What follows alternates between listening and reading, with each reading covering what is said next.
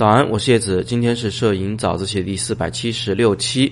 文小珍同学问我说：“呃，他身边的人呢，越来越偏重于后期的调色了，会把那些照片啊给调成胶片颜色啊，比如说什么小清新的胶片颜色呢，或者是欧美的流行的色系啊，等等等等啊，就有一些这个预设可以去套用。呃，他说，如果有一张照片我自己拍的原图色彩就已经很喜欢了，觉得无从下手时，还需要在后期对它的色调进行大幅的改变吗？”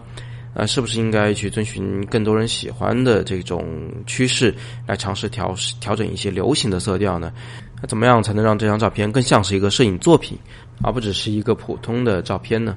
这里面好几个问题啊，我一个一个的来回答你。第一个呢是后期处理无从下手怎么办？后期处理无从下手呢，可能有三个方面的原因。第一呢是眼界啊不够高，也就是你的审美能力不够高，不知道怎么样去改进自己的照片，看到自己的照片的时候呢，看不出缺点。所以你就不知道在后期处理中应该怎么去做了。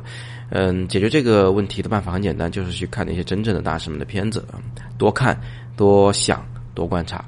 那第二个有可能的原因呢，是你对后期软件不熟悉，你不知道后期处理的软件能帮你做哪些处理，所以你也就无从下手了。呃，看到一张照片，知道它有一些缺点，但是呢，呃，不知道这些东西后期软件能不能帮到你，啊，帮你去改进它，所以呢，你就就打消了这个念头啊，这是第二种可能性。第三种可能性呢，是你这个片真的拍的足够的好，真的不需要什么后期处理了，但这种可能性其实非常非常非常非常少见。那以我的经验来说呢，我可能有呃这个一半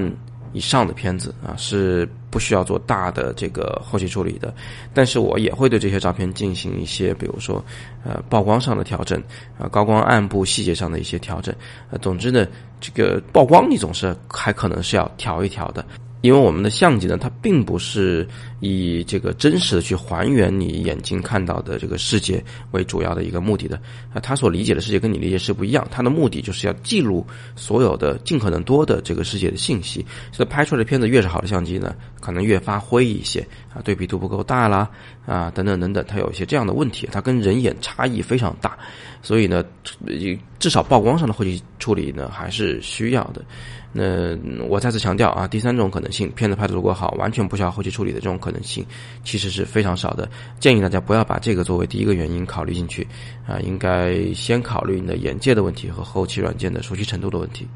那么文小珍同学还提谈到了这个关于预设的问题，就是大家口中所说的这个数码滤镜的问题，啊，一键就 P 成了一个小清新，一键就 P 成了一个欧美范儿，啊，这种东西呢，呃，我不排斥去使用，我自己偶尔也会使用。呃，但是呢，在我相机拍的那些真正我满意的、严肃的摄影作品中呢，我很少使用这样的一键调整，因为它一调啊，就是什么都调啊，这个红绿蓝什么颜色它都动一点儿，呃，对比度啊、亮度啊，这个方方面面啊，什么加暗角啊，方方面面它都调整一下。而这样的笼统的格式化的调整呢，它不一定符合我这张照片的需要，啊，所以我自己呢是呃比较少使用。预设来进行色调上的调整，